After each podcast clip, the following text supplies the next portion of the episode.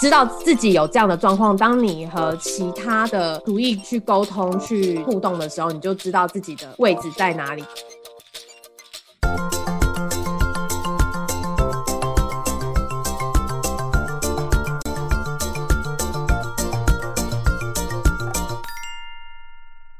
大家好，欢迎来到三脚猫实验室。这是一个由 MTBA 制作发行的 Podcast。我是浩文。今天在实验桌旁边跟我们聊天的还有文威。Hello，大家好，我是文威。还有 Mike。大家好，我是 Mike。我们之前在零零零号实验的时候，文威讲到出来美国，看到这边的社会运动对他造成的文化冲击。但其实这个事件呢，是牵涉到很多很复杂的社会现象。所以，我们今天呢，就希望尝试做一些深入的讨论。我们今天邀请梅西来。梅西毕业于华大社工硕士班。华大社工其实是全美排名第一名的社工系。大家也知道，就是像社工这种排名全美第一，背后意涵就是可能这个地区它是一个很好的研究沃土。那为什么很好沃土？就因为它外部工的状况很严重。如果你对美国如果不熟悉的话，想到圣路易斯，可能第一个就想到红雀队，然后拿过世界大赛冠军。比方说，你拿到华大的，不管是教职也好，或是 Postdoc 或是 PhD 的机会，然后你就上网去查圣路易斯在哪里。通常你会看到新闻一连串，就是治安不好，全美排名数一数二。我想很多人对圣路易斯的第一印象就是这样。你如果把整个大圣路易斯地区算进去，就会发现。还 OK，它就是跟一般的大城市一样嘛。可是它有一些特殊的地方，就它贫穷的程度是蛮蛮严重。然后贫富差距对贫富差距非常大。那其实我我生活范围其实都在自然蛮好的区域，就不会感受到圣路易斯这个城市它烂掉的那一块。像是一个平行世界，新闻上发生的事情跟你日常生活中其实关系很小。梅西不一样的地方在于，因为他是社工系的，所以得要深入这个平行世界，他得要进去，然后看到那个很烂的那一块，他有没有可能好起来？他好起来的话，他要怎么做？非常高兴梅西来上我们节目，陪我们聊一聊。Hello，大家好，我是梅西。你要不要再自我介绍一下？我刚讲应该都还好吧？还不错，还不错啊，有抓到那个社工 社工学院的精髓。我们圣路易斯，你说就是因为 St. Louis 烂掉，对，我们华大，我们 WashU 是因为那个嘛，是因为圣路易斯嘛。那我们第二名，我们通常跟谁抢第二名？跟 Michigan。密西根你会想到哪里？就是 Detroit 呀，然后第三名是哥伦比亚嘛，在哪里？在纽约。对，在纽约。哎，那 John Hopkins 呢？没有啊，很后面哦，直接送到医院。发生问题处理不完的时候，就会变成这边医学院很强的原因。对对对。哎，刚才有提到一个 Ferguson 事件啊，然后我相信有些人可能第一次今天听到这 Podcast，可能会不太理解，所以可不可以请文威帮大家提醒一下？他就是在二零一四年。一个手无寸铁的十八岁非裔美国人 Michael Brown，他在走去阿嬷家路上被白人警察枪杀身亡的一个事件，然后这个事件就延烧全美国各大城市都有自主发起的游行运动，抗议美国执法部门长久以来对非裔美国人的不当暴力，也就是执法武力的比例原则呢，通常都是失衡了。然后这起事件总共引发了三波主要的全美各地抗议活动，一次就是事件刚发生的二零一四年八月，第二次就是二零一四年十一月的时候，执法警察不被起诉的时候。接下来就是二零一五年八月事件满周年的时候，最后开枪的那位警察呢以正当防卫免责，但之后检察官有调查整个 Ferguson 区域的警察部，有些警察巧立名目去开单或是处罚无辜的人，而且整个警察部门都是借由。种族上的刻板印象去找出违法行为的嫌疑犯。其实我们之前跟梅西聊到的时候，就有知道说，梅西在 Ferguson 事件就有跟 St. Louis 的警察一起接受一些训练的课程。那我们可以请梅西讲一下他训练课程就看到了什么？哎，我可不可以大概讲一下我的 background 啊？可以啊。工作，所以我目前在华大的社工学院，我们自称 Brown School。的其中一个研究中心叫做 Evaluation Center，那这个中心专门是社福界的顾问，然后我们等于说去协助各个不同的中心，他们去看说，哎，到底我们推的这些服务方案，在沈路是这么特别的一些特定的区域跟 zip code，呃，它到底这样执行这些方案，到底是不是有效呢？然后对于这些人群来说，到底有没有帮助？这样，那因为这样的关系，所以我们得接触到非常多不同的社福机构。那就回到文威有提到说，就是 Ferguson 事件的时候，其实对整个就是 Saint Louis 的社福界有产生一个非常大的变化。先简单说，就是 Ferguson 事件的时候，其实。在这边，很多人看见，就是它就是一个爆发的点。这个点背后，它有一个很大的一些历史脉络跟背景在里面。那后来就是这边的社服单位跟呃一些社区决定联合起来，他们组成了一个 initiative，叫做 Forward Through Ferguson。那这个东西，它等于说就是不行，我们神路是真的要来一个大体检，看看说到底在种族上面的议题。到底发生了什么事情？因为这个 initiative 就是提出这样子的一个体检的活动，甚至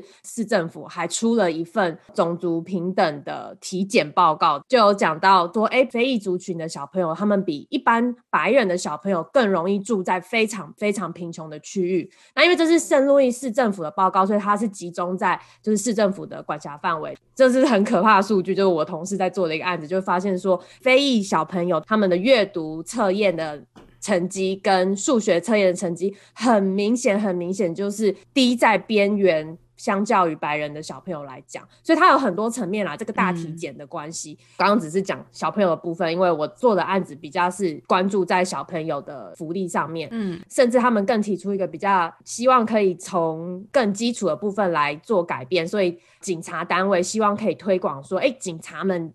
要去参加就是反种族歧视的训练，这样子。虽然我们是社工学院，但是其实我们也是响应这样的活动，所以我们就被我们学院鼓励说，最好就是员工都要去参加。这样，那我参加的那一场，那时候你还是硕士班对不对？没有，我那时候在工作了。哦，就已经在工作。对对对对对。OK。他就是鼓励你们去参加，然后同时间一起参加，还有谁啊？举办训练这个单位，它等于是就是美国到处都有的，所以它等于就是在一个地方办，那就是看有多少个不同的单位和组织报名，大家就一起上。OK，对，就跟你们一起参加的是警察。对，我就很幸运参加到那场是圣路易 City 跟 County 他们的警察一起来参加。哎，我有一个问题啊，就是你在 Ferguson 事件发生之前。San Luis City 的警察里面有非裔美国人的警长吗？这是个好问题耶，我觉得蛮有可能，就是可能他们 leadership 里面就是少数族群真的比较少一点。那个训练的人，训练的主领人真的很希望去稍微挑战一下警察他们系统上面的问题。刚好听到就是白人警察就是有讲到说，哦，因为真的是因为 Ferguson 事件，所以。发现说，哎，没有呃任何非裔的族群在警察系统里面是担任高阶主管的角色。可是我们知道圣路易斯的这整个社区黑人社区比例其实蛮大的啊。嗯，我先讲一件事情好，就是当刚我不是一开始有讲说，就圣路易斯有烂掉的区域嘛？但我不是说黑人社区就是烂掉的区域，就是这两个没有画上等号。嗯，其实黑人社区也是有蛮大一部分符合一般中产家庭，对吧？嗯哼。你如果照你刚刚这样的说法，人口组成跟警察里面看到的高阶领导层级的比例是不符合的。对，我觉得是。对，因为在那个训练里面，整个系统都被大检讨了，整个警察系统才发现，哦，真的是没有什么就是非裔的所谓警长或者是呃领导阶级在里面。反种族歧视的训练，它其实就是有点像是了解种族歧视的 one o one，它就整个检视美国种族歧视的历史。譬如说，大家就是最熟悉啦，就是电影有很多翻拍的，譬如说黑人奴役的事件，那中间有穿插，譬如说美国原住民，就是血与泪的长征，长征，血与泪的 血与泪的长征，对，当初几乎快要被美国人灭族的。美国原住民的历史，那带大家去检视这样的历史，那也让当下大家去了解说白人的族群在整个种族历史歧视里面所扮演的角色。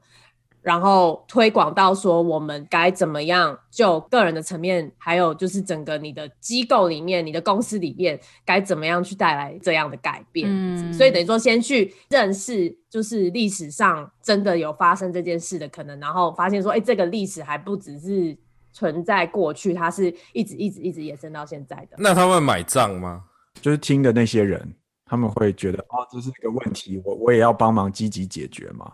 还是说就哎，这是现实，你讲的是理想的？我不知道大家是怎么去讲到后面就行动来讲要怎么说，但是当下我听听起来是大家都觉得说，哎，就是认可说，OK，就是这些历史真实的发生，也有可能现在有还也还存在着。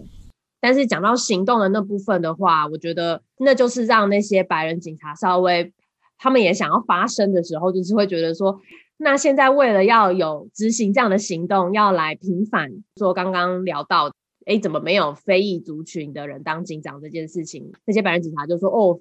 变成是得要从比较低中阶的阶级的警察调一个上来，瞬间变成警长，一口气跳十几阶。然后就可以想象，如果就是像不管是当兵或什么，你就是大家都知道，就是有不同的阶级嘛。那看起来就是美国的警察系统也是这样子。大家听到的时候觉得说，哎，就是那些白人的警察对这点是非常的不舒服，就会觉得说。”说为什么突然就是拔了一个空降的主管？对，在警察系统里面，就他没有经过一层一层的历练考核爬上来，而只是因为今天有这个需要，人就这么多，所以我就赶快从里面挑一个，然后往上放。对对，你说就有点像是为了要跟公关交代这样，为了要跟社会大众交代。所以你就说他们在就是在上课的时候，然后你就会直接讲，这样他很不爽，这样吗？对，我觉得他也不敢说就是不爽，但是就我听起来的口气是非常讽刺的。哦，那就当下看到就是所有黑人警察点点，就是所有都坐在那边正襟危坐，没有人敢这样好尴尬。应。对，但是因为这种那是二零一几年，应该是。现在几年了？二零二一了。二零二一有没有三年前呢？哦，所以已经是 Ferguson 事件过了蛮多年。对啊，所以要推这个不容易啊。这几天刚好在看 Netflix 上面纪录片，就在讲黑人争取民权运动的纪录片。这样，我们通常对种族相关的知识都来自于说，比方说最早蓄奴，然后因为南北战争的关系，然后决定。不要蓄奴嘛，对不对？我们一般的知识都是这样，到这样，到中间就有一个很巨大的断裂，可能一直到一九六零年代，然后民权运动起来，其实我们不是很清楚那个巨大的断裂是什么。可这个断裂大概有一百年的时间，那一段时期就是有南方社群或白人社群啊，要花很大的心力在重新诠释他们战败这件事情。会不会在那一瞬间，那个班警察讲那句话？表面上看起来听起来是一个有点种族歧视的话，但事实上他背后其实是有文化认同在支撑他讲那句话。也许我们把它放在那个景况下，你就会觉得说：“天啊，他就这样讲出来了，就完全不管在场的黑人警察，就是有点不太适合，对不对？”对，可是他其实他背后是有有有一套论述系统在支撑他讲那句话。梅西，你这跟你在当地或者是你接触各个案件的时候看到是怎么看呢？我觉得，如果回到听到那白人警察讲的时候，当下反思是说：哎，那难道平常就没有所谓稍微中高阶一点点的非裔美国人警员在里面吗？嗯，变成是说你得要从中低阶的地方才有办法找到合适的对，找到合适的人。对，这是我的一个想法，因为我觉得从平常我们在就我的工作场域来讲，觉得。很多 project，很多方案，你知道最终在处理什么吗？要怎么把那些最贫穷、很多非裔的那一些区域，或者是我们美国常用 zip codes 嘛，把它翻转。嗯，很多不管你做，那 zip code 我要帮大家解释一下，这叫邮地区号。江梅西同意参加我们的这晶晶体计划，所以就是他也很认真在压抑他讲晶晶体的那个冲动。冲动，听众本来不知道这件事。你以你看到的，就黑人社区糟是有多糟？就是说他的糟是说他们就是普遍只是贫穷嘛，还是说贫穷加帮派？不能说黑人社区，应该说不好的 zip code，不好不好社区，对对，不好的社区。就是说他他主要。出问题的部分是大概是怎样？但是让我们可能有一个想象，比较让听众去想象一下那个区域到底是什么样的状况。真的，我刚好想到另外之前没有跟你们聊到的例子，我我是从哪里听到的？是那时候回到文威，那时候介绍 Ferguson 事件，后来我们社工学院也出了一系列的青少年的，嗯，类似夏令营。我们邀请是 Michael Brown 他的妹妹，还有一样是年轻小朋友来我们学院参加营队。那我们的营队是干嘛？是教他们怎么从系统性去看，说为什么这些事件会发生在你身上。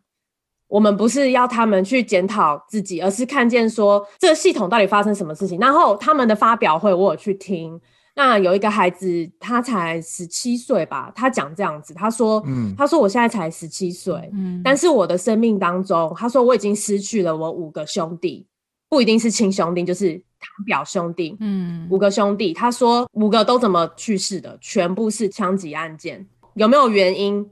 真的不知道，去报案了也没有用。嗯，因为他说他前面几次都是堂表兄弟走在街上，突然流弹就来，死于枪下，然后报警，但是你抓不到是谁去开这个枪的。后来连到他自己的亲兄弟，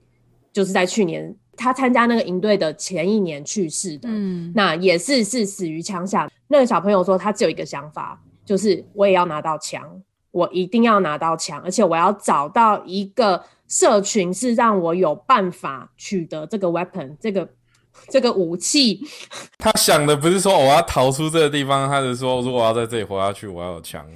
对，是你想想看，他们小朋友这样形容的。你每天出家门，你看到的社区是什么？满是垃圾。如果你进去 East Louis 过，或者是 North County 的话，那边垃圾满街，甚至 East Louis 最糟糕的时候是没有垃圾车愿意进去，因为你市民的 tax 缴太少，所以贫穷你税收贫穷是很对啊，贫穷啊啊！市政府就说你没有给我，你们人民没有给我钱，我干嘛要做？就是公共建设。我觉得我在这里我要插一件事情，我们假设可能也会有在台湾听众。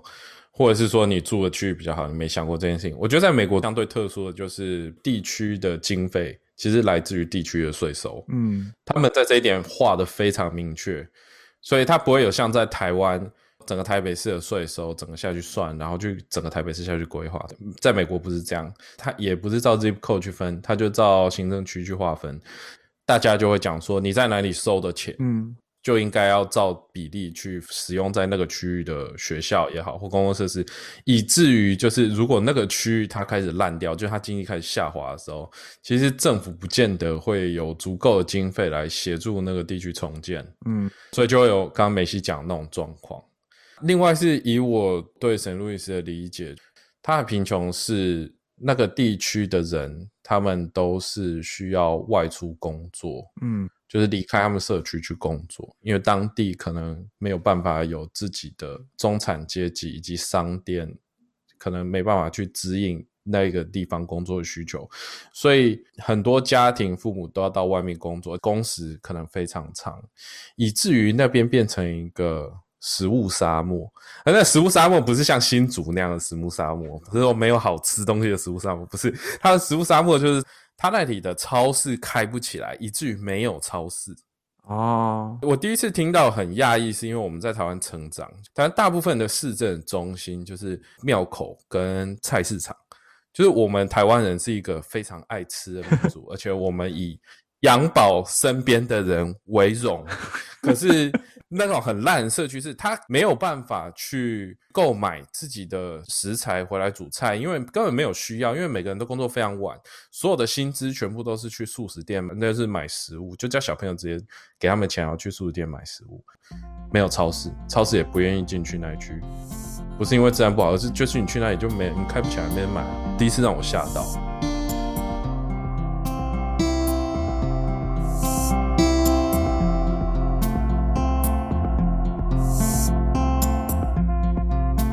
啊，我刚刚讲了这么多，其实其实是想要说，就是他那个状况很复杂，他不是只是单纯我们最早在书上读到的种族议题而已，就是他已经深化变成一个经济问题，然后这个经济问题最后就会变成很多人或族群对族群之间的一些刻板印象，因为你比方说你第一个想叫的就是说啊，黑人社区很穷，嗯，然后你就会投射说黑人社区自然不好，然后你接下来想的问题就是。啊，他们表现很差，懒惰，不很懒惰，对对对。那你看，我就会回到刚刚问题：为什么那个白人警察他讲那句话的时候，他觉得合理？因为他可能他觉得说，那个黑人警察他就是表现差，他表现差就是他个人表现差，我为什么要去生他？嗯，我不知道，没信你在现场啊，你看到那些黑人警察都讲什么？就真的是坐在那边都一动也不动，啊，啊，真的连动都没动，然后完全没有任何反应。那个训练的讲师就有说，后来他们有一个桥段就安排说，就是直接把白人跟有色人种分开，我们就是不同 room，大家自己去聊。嗯，哇，然后那时候我才第一次听到黑人警察讲话，在那个状态下，他会介意白人警察说的话，或者他他讲的话被白人警察听到。我觉得他没有办法反应，因为怎么讲都不对，而且那就是你的同事。我我印象中，他回到那个群体讲的时候，他有说类似，就是说他也可以理解他白人同事的想法，嗯这，样子，但是他真的不方便再讲更。嗯，哦，我超常听到这句的。如果你问白人朋友，就说：“哦，你对种族议题这件事有什么看法？”他就会说：“其实我们平常就处在不同的 social bubble，就是社交圈里面，嗯没有机会可以去互动，或是多认识对方的文化。他其实没有那个立场评论，所以他们就会选择，就说：好，我拒绝评论。那这个话题就终止了。就是大家再退回去自己的 bubble，但是我不得不说，就是那时候那个讲员把大家分两团的时候，他们才真正觉得那个是一个空间，他们可以好好的很安全。对，很好好的说自己的感受，但是也只敢停留在，就是我也我可能没办法再说更可是这样不是还蛮，就是因为当然这个问题非常复复杂，但是如果没有沟通，就真的很难去去互相了解，去解决就变成说大家都不说啊，就这样。对啊，然后就好像表面好好的，对，然后双方可能还是照着自己的刻板印象这会让我想到一件事情，我们不一开始讲嘛，种族议题对我们生活可能没有直接的冲击，然后就就变得，对我自己在准备的时候是也是很累。首先要吃进很多，就是美国自己内部种族冲突这件事情，嗯试图消化这些资讯，嗯然后有一些东西是有点像是什么再确认嘛，比方说我知道种族问题存在，我知道我大概要采取什么样的态度。可是这几年美国发生，比方说像 Black Lives Matter 黑命贵，这个时候回到一个问题，就是说我也在泡泡里面，我没有被直接冲击到，我会感同身受。如果今天让我看很多纪录片，读很多资料，我会感同身受，但日常生活中好像没有被直接攻击到。嗯，还是说更糟的，我在我的泡泡里面是比较有优势的。举个例子好了，假设我有两个泡泡，一个大泡泡，一个小泡泡。我的小泡泡是我的工作场域，我的大泡泡是我台湾人社群朋友。好了，相对应问题说，在台湾都没有这些问题吗？就是说我会不会是因为我是在那个泡泡里面占优势的那个，所以我就没有看到这些问题？这时候我觉得我可以举一下我妈妈的例子。可能在我说之前，大家都不太知道，就是我妈妈其实是印尼来的华侨，所以她的口音啊，或者是一些单字方面，她她会说中文，然后也会说闽南语，可是她的腔调就是不太一样，嗯所以就变成说，这个语言上面的东西就让她会比较突出，让我妈妈的个性就比较有点内向、害羞、腼腆这样子。我今天早上才打电话跟我的高中好朋友确认一下，他跟我妈妈之间发生的一一件事，确认整个故事的小细节。这样，有一天我可能就忘了带便当去学校吧，然后我妈就送便当到学校来，可是那时候没有手机，我那时候可能也没发现我忘了带便当之类的。嗯刚好我妈就送到校门口来，可是她不知道该怎么找到我。我的嗯高中同班的好朋友刚好去校门口等他爸爸要送来的午餐，在那边的时候，我妈就看到我的好朋友了嘛，因为我们以前的制服上面都会绣班级名称，嗯。所以就大概知道说你是哪一班的，所以他就盯着我朋友看看了好久，朋友就觉得好像很不自在，所以他就嗯默默的从校门口的左边绕一大圈晃到右边，然后我妈也就跟着他这样子从左边看到右边，就是自己整个在原地自转了一圈这样。然后我同学只觉得实在太奇怪了，所以他就走上前问我妈妈说：“哎，你有什么事吗？”嗯我妈妈那时候就说：“你好像跟我女儿同班，然后他就说了我的名字，然后我同学就听了两三次就知道说，哦，原来是你是文威的妈妈，刚好把那个便当拿到手，然后如期的交到我手上，让我中午不用饿肚子这样。可是这整个小故事呢，就是点出了一些我妈的个性。我妈妈就是比较不好意思开口，所以她会倾向不说话。文威，我有一个问题哎，如果嗯嗯，你妈妈回到她生长的环境，那她也会是这样子的个性？吗？对我后来也在想说，到底是我妈妈的个性比较内向，还是嗯整个环境？可是我又想说，我妈妈那时候在印尼居住的时候，她其实也在一个华人的社群里面，对，她不太会跟印尼当地人接触。她在印尼的时候，也是一个比较封闭的 social bubble 里面。就是在另外一个泡泡里面就对。对对对，然后来台湾又到另外一个 social bubble 里面，不管住哪里，他其实都在一个比较封闭的社群里面。他本人个性也是内向、害羞、温柔嘛，不像一般的妈妈，看到同学就会很热情大方的打招呼啊，或什么。对，所以就变成说我朋友反而要主动上前问他说：“哎、你有什么事吗？”我今天在跟我朋友聊到说，哦，我妈妈讲话起来的口音怎么样的时候，因为我就想要再度确认说，是不是外人听起来也觉得我妈会有口音。嗯，我同学的描述是说，他知道他是在说中文，嗯，可是他整个语调就是有点不一样，你就必须要静个两三秒，把整句话再想一次，你才会知道他在说什么。嗯一方面也变成说，就让我妈有点害羞内向，嗯在台湾生活的时候就比较处在我们家这个小小的圈子里，不太会跟外界互动。呃，需要互动的时候，反而是我们小孩子出去跟其他人互动，因为我们小孩子。在台湾这个环境下长大，我们说中文不会有任何口音，别人不会突然问他说：“哎、你是从哪里来对，觉得是只有口音这件事情吗？还是说，嗯还包含其他的东西都会有影响？？”你说外表吗？可能是做事的习惯啊，或者是买菜、啊。因为我妈是家庭主妇嘛，所以她跟外界的互动其实买菜或是缴费、看医生这种东西而已。嗯，所以生活跟外界的互动还是蛮单纯的。那他这样子会，比如说看医生的时候，因为会怕讲话医生听不懂，会特意要找你或者是你爸一起去嘛？还是说反而就会变成比较忍着，然后就等到最后不行再去看啊医，生？我妈的确是不爱看病。因为我我在想的是说，这可能梅西可以帮我一点。我这样讲好了，就是我整体上家里算经济状况还不错，嗯，然后嗯出生在天龙国，这样不是正天龙人，但是大人比较人差不多啦。你的正天龙人是哪里？混种 混种天龙人，对，硬要不要不要说自己是纯的，你以为这样可以跟大家我无法理解，我都对归类为天龙。我其实一直到国中或到高中，其实我没有意识到我跟身边人的差距，我才开始试图去看别人的家庭状况，确实是有意识到，哎，我环境相对比较好。OK，好，那为什么我要讲这个？是因为我觉得种族议题可能不会直接打在我们身上，可是它会不断的去提醒你，假设你有相对应优势的时候，嗯你会很有优势。文威，我你说你妈妈是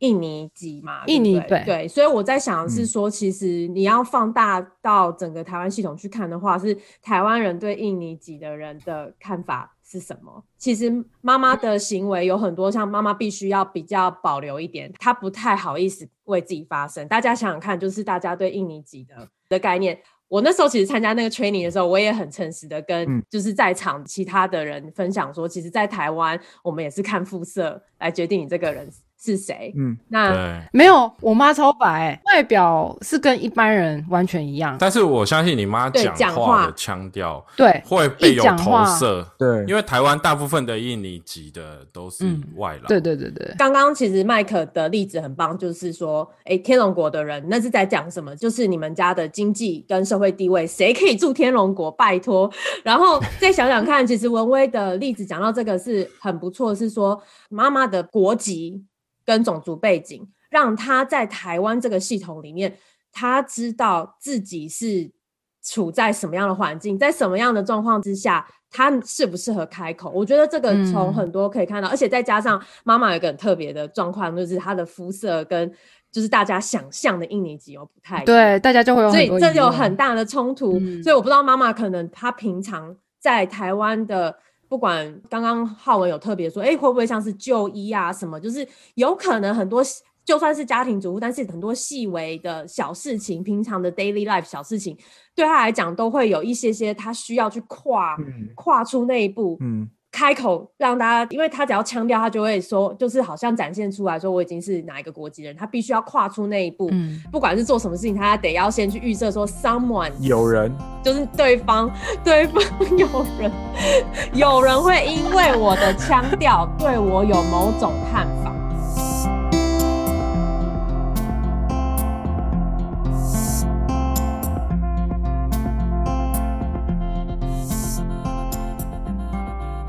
刚刚梅西讲的，就很重要一点是说，不要去小看浮在表面上，我们看到人的行为只有稍微一点点受到改变，比方说腔调，或者是不愿意去做什么，然后我们会很难把它推回去系统上所带来的影响。可是事实上，刚刚文威讲的他妈妈的事情，我们有没有感受到？有啊，我们头几集不就是在讲这件事情吗？嗯为什么要讲强调？为什么要讲表达能力？就是因为我们会看到对我们沟通上所带来的影响，而他甚至某种程度上转化了我们的表现方式，嗯甚至人格都有一点点受到调整，对。对不对？而且像我们刚来美国，英文还没有很好的时候，可能我们常常说一句话，对方可能要停个两三秒，然后才会懂，或者甚至要要你再讲一遍，就会有这种沟通上的困难。那时候就会体会到这种，就是自己想把自己缩起来的感觉，对，所以我很常回想到，又能不讲我就不想讲。对，所以我我很常回想到我妈那时候的心情。我朋友在问我妈妈：“哦，你有什么事？”然后我妈妈可能把那句话重复了两三遍，我同学才突然懂哦，你是文蔚的妈妈。我同学停顿的那两三秒，可能就给我妈妈带来很大的压力。对，好，他听不懂，那我要再说一次。那所以就变成说，哦，可能他那时候就全身都流汗了，或者什么，对啊，或者很像我们刚刚那种情心情。或者我有在想另外一个切入点是，就是你妈妈先试图找有人是跟你有关系的，她不好意思先问，譬如说，你知道就是警卫，对警卫，或者是可能教官待在那边，对，因为我我就在想说，就是对他来说，我不知道你你妈妈的教育背景，或者是像知道，比如说我老一辈的家人，他们会觉得哇，你上某一个高中好棒，然后他们会觉得就连站在那边就是想要去找你，他都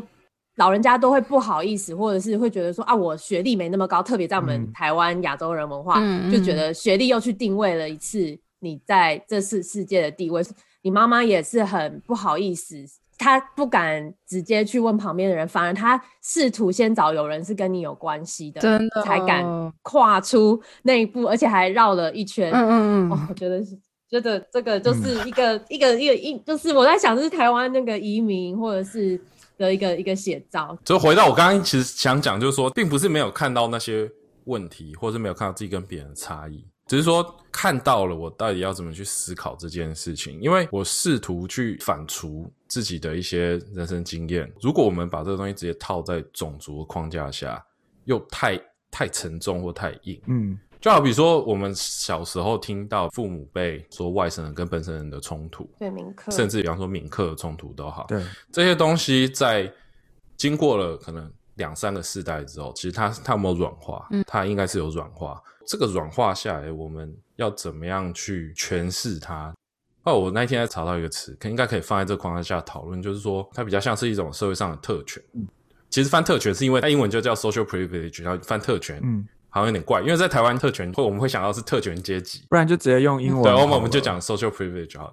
你有一些比别人好的优势，那些优势有没有好到让你会超级无敌杰出，或是称霸某个资源？可能又还不至于，但是那个优势可以让你在做一些事情上会相对轻松很多，就有点像是说运动员都会想要穿很好的衣服或鞋子，嗯或是游泳，他们不是要穿那种特别设计过的那个鲨鱼泳那种泳衣，对对对，就是让让你可以减少很多阻力。假设你今天处于一个很努力的状态，你可以忽视这些东西所被你带来的利益，可为什么大家还是会去买那些衣服、买那些运动器材？因为你还是会希望在往前努力的过程可以少掉一些阻力，其实长久下来影响很大。嗯，像跑马拉松的人，他每一步都能省下一些力气。那他跑这么长的距离下来，其实那个累加起来是非常多的。嗯，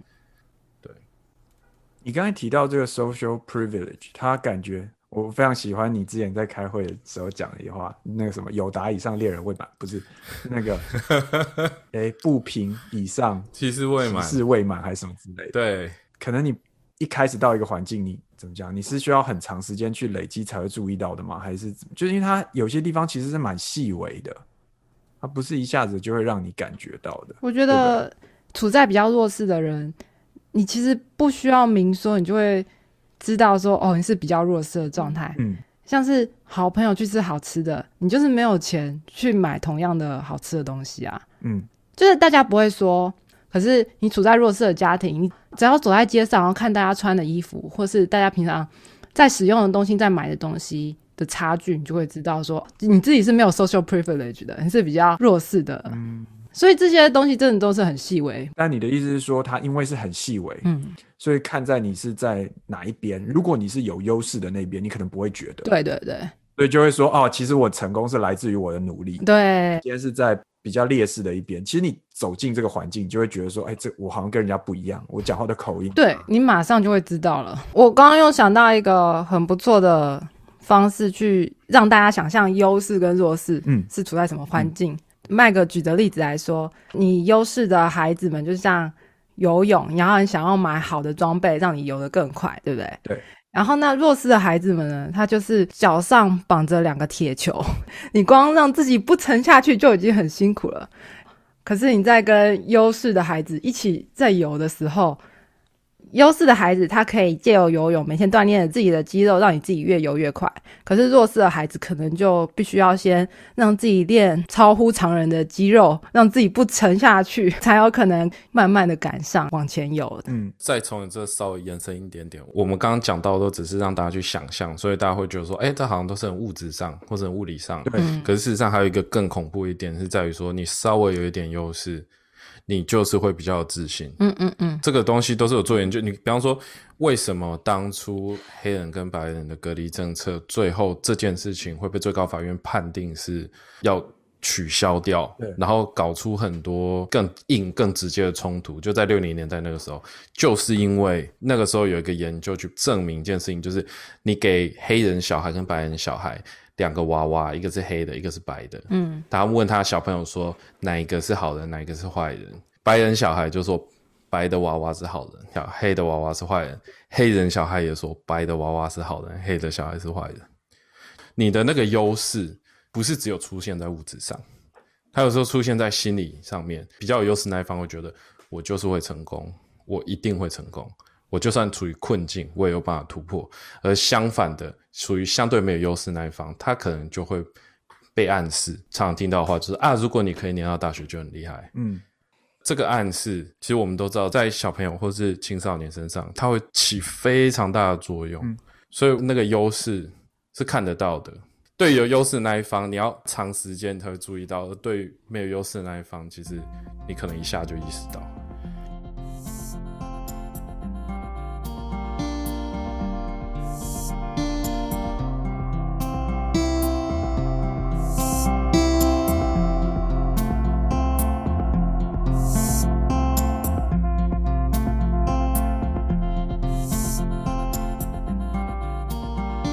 物质当然很重要，然后麦克讲的这种心理上面的所造成的暗示，我觉得很重要。其实有另外一边可能有点像是，假设你今天父母经济条件很好，他认识了非常多的人，他人脉非常广，那你这个小孩在长大的过程中，你看到的世界就是不一样的。嗯，你可能会说，好，我要主动去学习某一项技能。因为我在我的父亲那一辈、母亲那一辈，他们的朋友之间，我知道这个技能是非常好用的，所以我就主动去学了。嗯，可如果我今天家里是经济条件比较差，或者是我父母可能也没有那么多，就是认识这么多的人，就是未来的行行业业的人的话，我可能就不知道啊，我可能就觉得说，那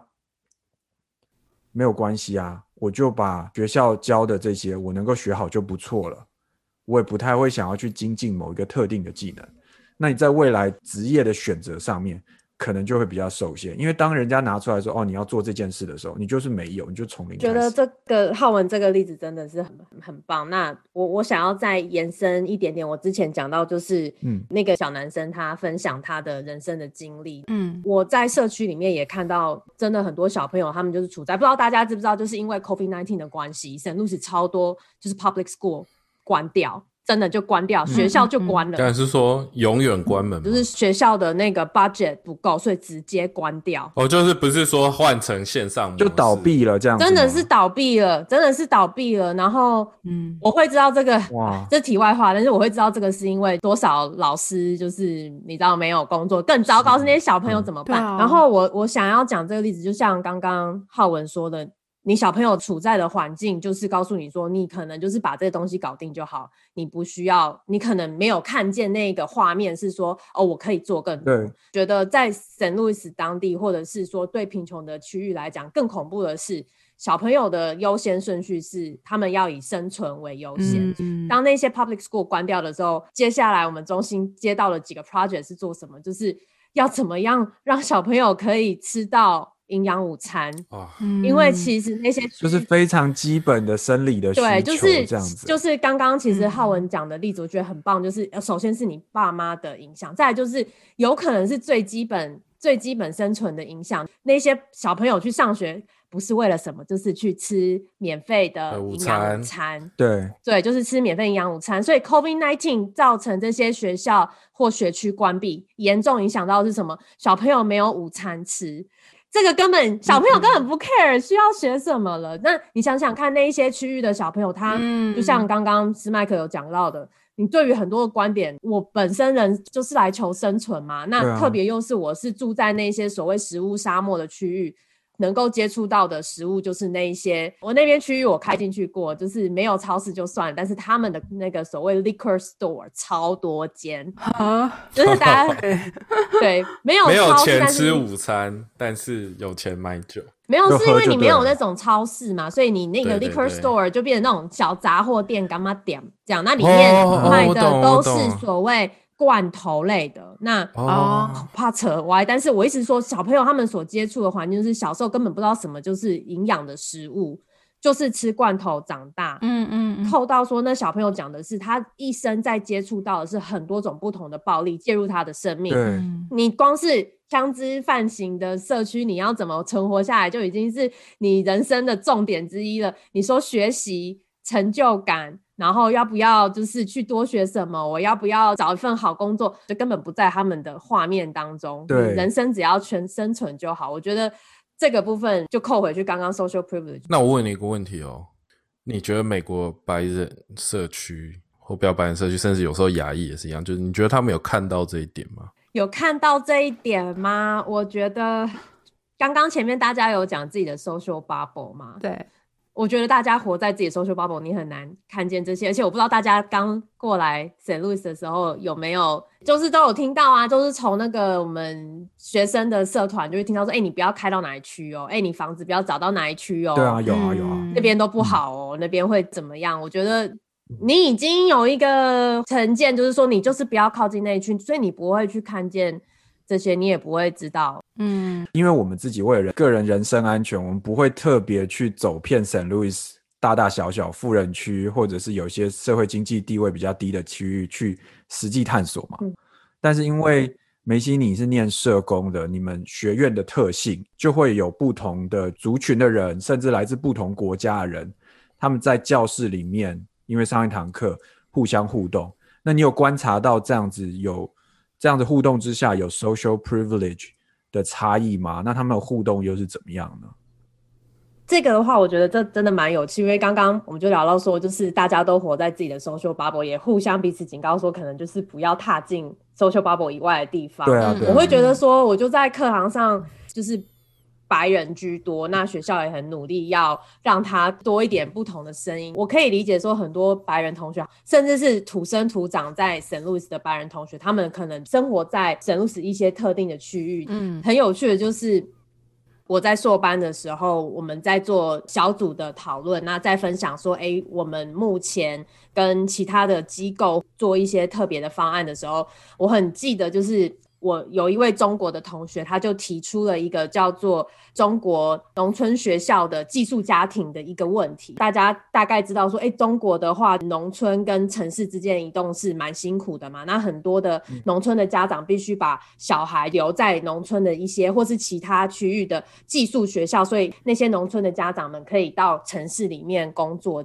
那位中国同学就讲到说，他他想要做的那个服务的方案，就是帮助那些在寄宿学校的小朋友能够有好的心理智商，因为他们可能就是两三年见不到自己的家长，压力很大。哇，这个一讲出来不得了，这一讲出来不得了。我我记得我们有一个白人的同学，他。目测至少也是一个阿姨等级，我忘记为为什么，可能自我介绍的时候，他有说他是住在我们神户市一个非常非常有钱的区域。这个阿姨她就当下就说：“OK，我我有点不想再听你分享你这个服务方案了。”他就是告诉我那个中国同学说：“怎么可能会有？”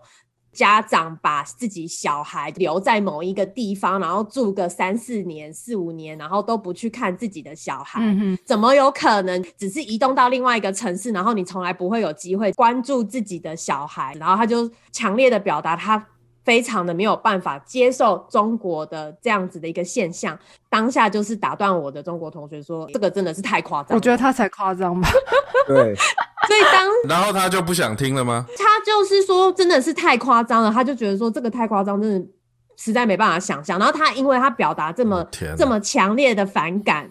我同学当然不好意思再继续讲下去，因为他就是展现出说他真的不想再听下去了，怎么会有这么夸张的现象？嗯哼，然后他也没有要听我同学实际分享说，所以他那个服务方案要做什么，他完全没有想，他光是听到背景啊，就说好了，就是怎么可能？太夸张，这有点像是大家过年的时候最讨厌遇到的那种亲戚，就拿自己的经验说：“你就是要这样教小孩啊，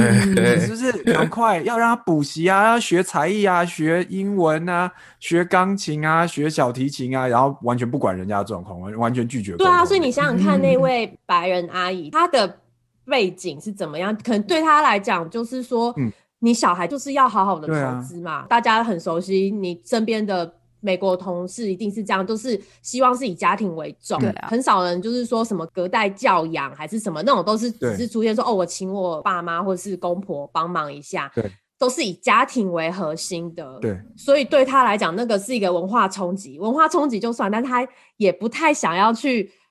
多听或多了解，你知道吗？当下是已经 shock 到他，已经完全拒绝，不想再 听我同学报告下去的一个状态。对，他就完全连讨论都没法讨论了。嗯，对啊，你没有办法讨论很多东西，就很真的没办法讨论。所以我中国同学当下就觉得哇，真的有不舒服到，他就说好吧，那下一位换谁讲？他就直接 pass down 了。他就说报告的内容，你的同才没有想听啊，嗯，而且是用很反感的方式说反感这样的现象。刚刚美西讲这些，让我想到就是 social preview 带来另外一个问题，其实说出来就是贴标签了，就是 stereotype，他会先在你身上贴标签，他没有办法去了解你背后发生的状况。他他标签往你身上贴的时候，你你也不知道为什么。他会给你贴这个标签，甚至有时候不知道他贴的标签到底是什么标签。反正你知道被贴标签就对，然后就被拒绝沟通了，你就被贴了。就像你走在，就像小时候的做剧，人家在你背后贴张纸这样。然后他讲完了，啊，你讲完了。哎，麦克的确，我一定要讨厌的，可恶。麦麦克的确长话短说了，很棒。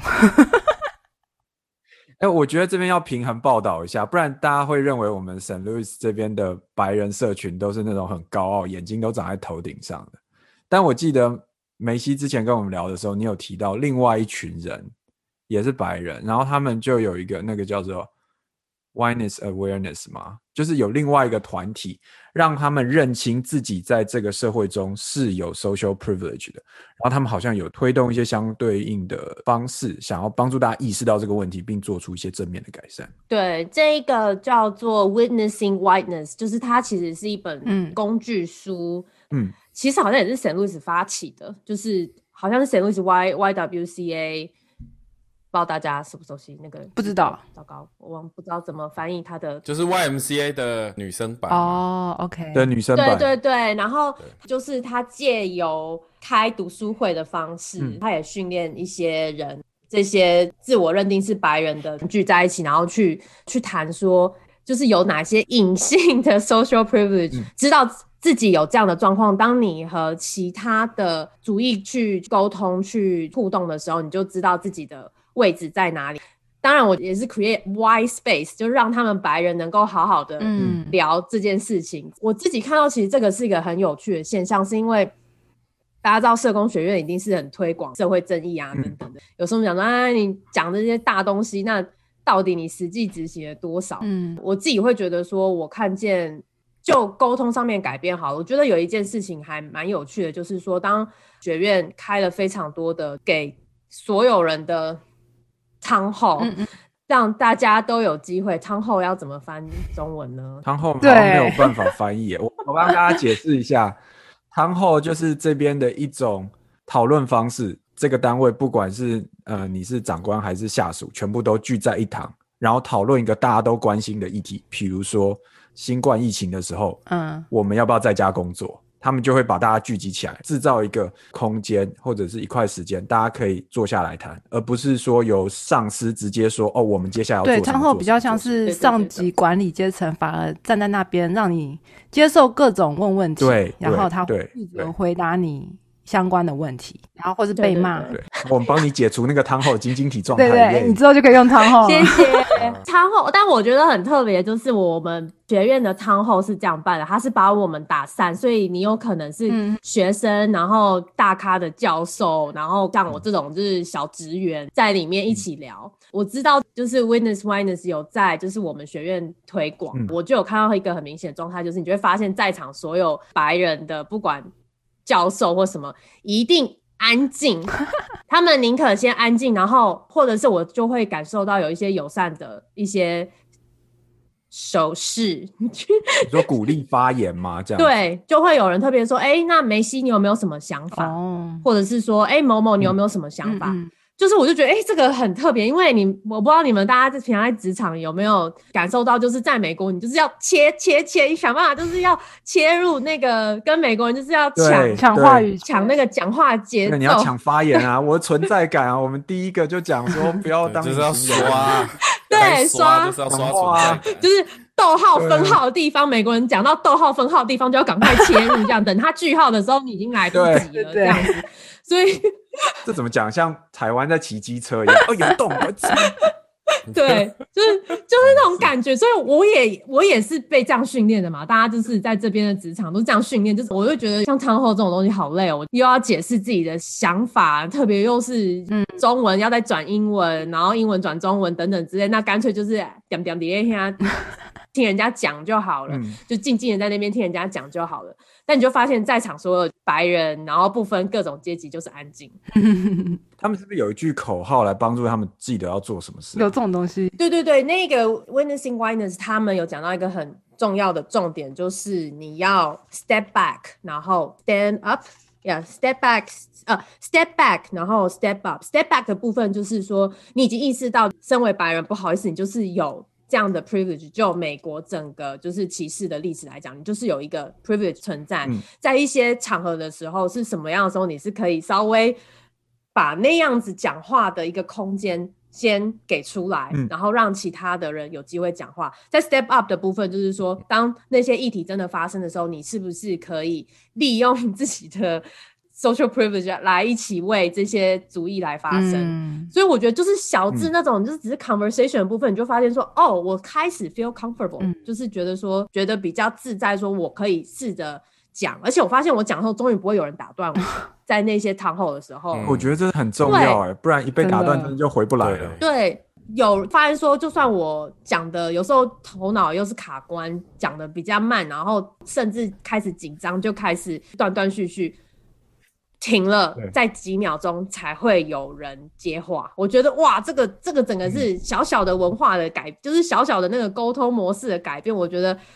我有看到说，就是因为这是整个学院的改变，然后延伸到说我们的中心在开会的时候，我也有发现说，中心里面，譬如说白人的同事或是白人的主管，他们也会开始习惯说，先把一些 facilitation，就是一些问题丢出来之后，大家停个几秒，嗯然后甚至有时候会先点名说，或是梅西还是谁，你们好像对这个案子比较熟悉，你们要不要先讲看看？算是也是铺一个街给我们。但是以前这样的情形是比较少的，我觉得这一点就沟通的部分，我有看到这样的改变是蛮有趣的。嗯是你要很有意识的去去做这件事。就是如果当你是有优势的时候，克制自己去讲话，甚至去占一些资源，然后让其他的人有办法说一些什么，蛮心暖的。我觉得还蛮心暖的。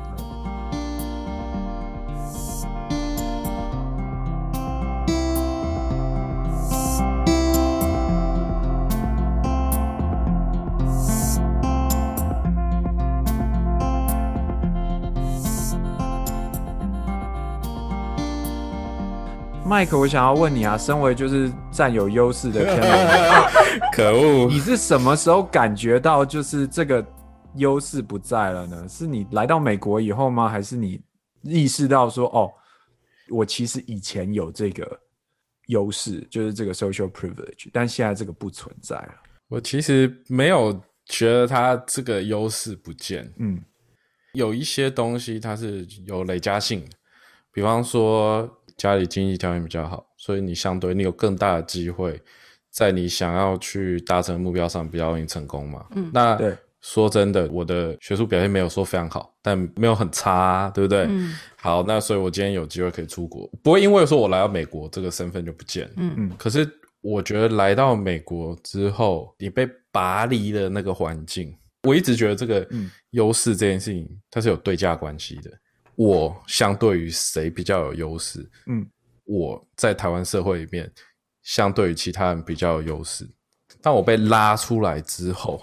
那我的那些优势可能短暂时间还会存在，因为你的学术表现好，所以你有机会去申请美国的学校。这件事情不会改变。可是来到美国之后，一个是文化冲击，第二个是你就是有很实际的身份改变，你有 visa status 的问题。嗯那你想想看，你 visa status 它限定了你能做的事情。你是学生的时候，你能不能去实习？你的天数都是有被规定的，有的你念的学程可能还不允许你去实习。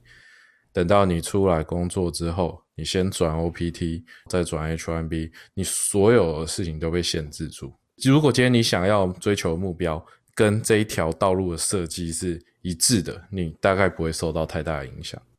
但如果你中间想要稍微岔出去，或是转一个方向，或者是稍微只是做一点点调整，你就会发现你受到很多东西的限制。我想要帮大家举例一下，因为我觉得这边麦克讲到了两个非常重要的事情。第一个是问题是你面对什么族群，你的 social privilege 那那个优先顺序会有改变，嗯就是你强弱会有改变。假设我们今天设想有一个家庭，他父母都是医生或者在学校当老师，他的小孩他想要当医生或老师，Yeah，就是在学校教授会是非常简单的一件事情，相对来，不是说他比较不努力或努力。爸妈的朋友就在另外一个学校当老师啊，我暑假就去他实验室实习，所以我就累积了经验，我累积了阅历，我到时候我要去申请的时候就比较简单。但是哦，如果今天这个家庭的小孩说我要进 NBA 了，我要打篮球了，那他爸妈可能不认识这些人，所以他进去的时候，他那个优势就不存在了。所以这是我想要呼应一下麦克刚才讲的，你在不同两个环境的时候，会有不太一样的。所以 social privilege 就是一个其实蛮流动的一个状态，就是你在 A 环境下可能是有优势，B 环境下就不是了。对，对啊，那所以刚好我们不是问我说，哎，你什么时候意识到？我觉得就是好，比方说像我之前念的 program，其实因为在 DC 的原因，所以有一些人后来就转到政府单位去做政策相关的事情。对，那像这种东西你就没办法做嘛，因为身份的关系。你总看过你身边那些过得不快乐的研究人员，为什么他会过不快乐？我们在大研究单位我们都看过那些人，那为什么他不快乐？就是因为他不流动。另外一个美国同学或美国 postdoc，他可能内心会有打一个很大的问号啊，不爽不要做啊，嗯，不爽不要做这件事情，或者说啊，你不爽就回到你的国家去这件事情，所以你在一个地方待的时间越长，可能也不是那么容易。可是讲那句话的人，他可能不会意识到这件事情。嗯随着这个接触的事情越多，比较以后就开始意识到，我是不是曾经在什么时候讲不得体的话？嗯可能在某个时间我误会了，我以为我现在所达成的事情是因为我的努力所带来的，然而自己所努力所达成的，你没有办法很有效去区分开来，就哪一些是我的 social privilege 带给我的，哪一些是我自己的努力。我可以很白目的就说啊，这些都是我努力达成的啊。这个社会上不是有很多人正就是用这种方式不断自我催眠吗？不断告诉他，看我今天的成就都是我嗯努力完成的。你失去了这个观点，对，你就会视野就变相对比较狭窄。刚其实这样听起来，我真的觉得我们从前面很大系统的去聊，甚至举了好多例子，都是如果要从就是黑白来讲，我们才举了非常多，只能先限缩在 Saint Louis。是麦克，我很期待你在加州看见什么，但是这个问题大到我们得限缩整个区域在 Saint Louis 我们看见的黑白问题。我们后来延伸到。不管是文威分享到妈妈的国籍，然后她的腔调，然后斯麦克分享到天龙国其实本身就是在讲社经地位这件事情。那 social privilege 这个东西，就是有从很多不同的嗯。要讲英文了，很多不同的 characteristics，就是每个人的对特个性或者是东西吧。来来切，譬如说，刚刚斯麦克有讲到说，就是我们身为留学生，嗯。对啊，我们其实，在台湾，我们还是有所谓的 privilege，不然我们没有办法这样子自由的从台湾移动到美国这件事情本身是我们自愿的，嗯嗯。是出自于我们就是我们知道会用一个非公民的身份留在美国来去换我们在美国有可能是就像刚刚浩文讲的，我们的家庭背景告诉我们有机会去移动到更好的经济地位状态，或是更好的社会地位状态，我们是这样被教育出来的，所以我们有这样的自由移动到这边。但是来到这边之后，才发现另外一个 social privilege，我们没有公民的身份，我们因为这样，我们永远不自由。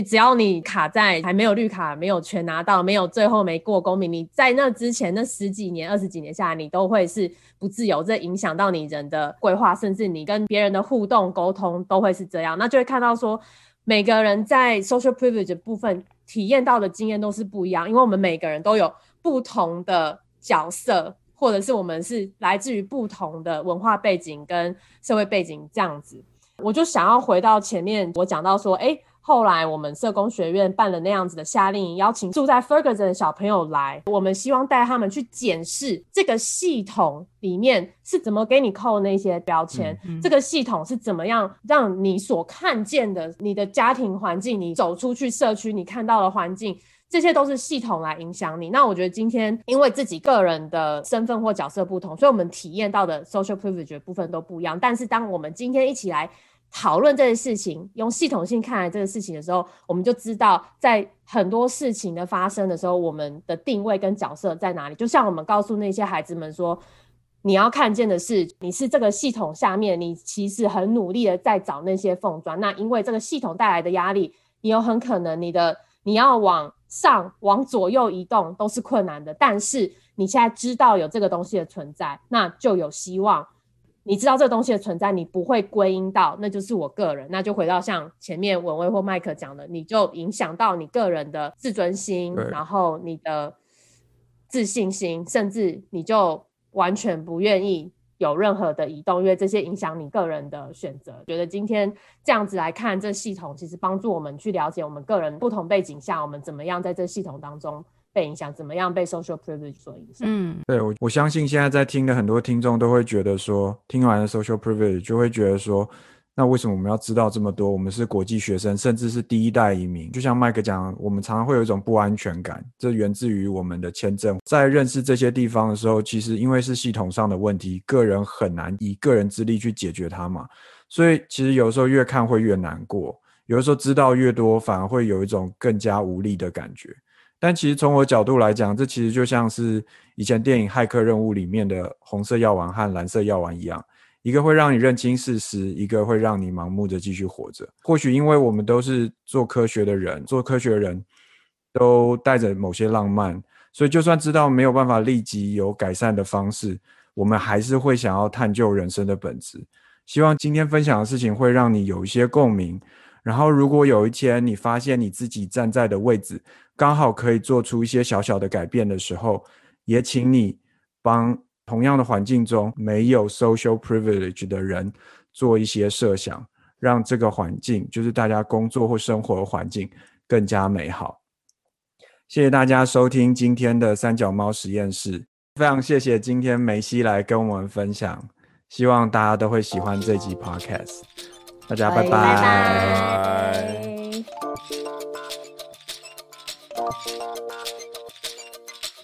三脚猫实验室是由美中西台湾人生物科技协会制作发行，欢迎在 SoundOn、Apple Podcast、Spotify 等各大平台上追踪订阅。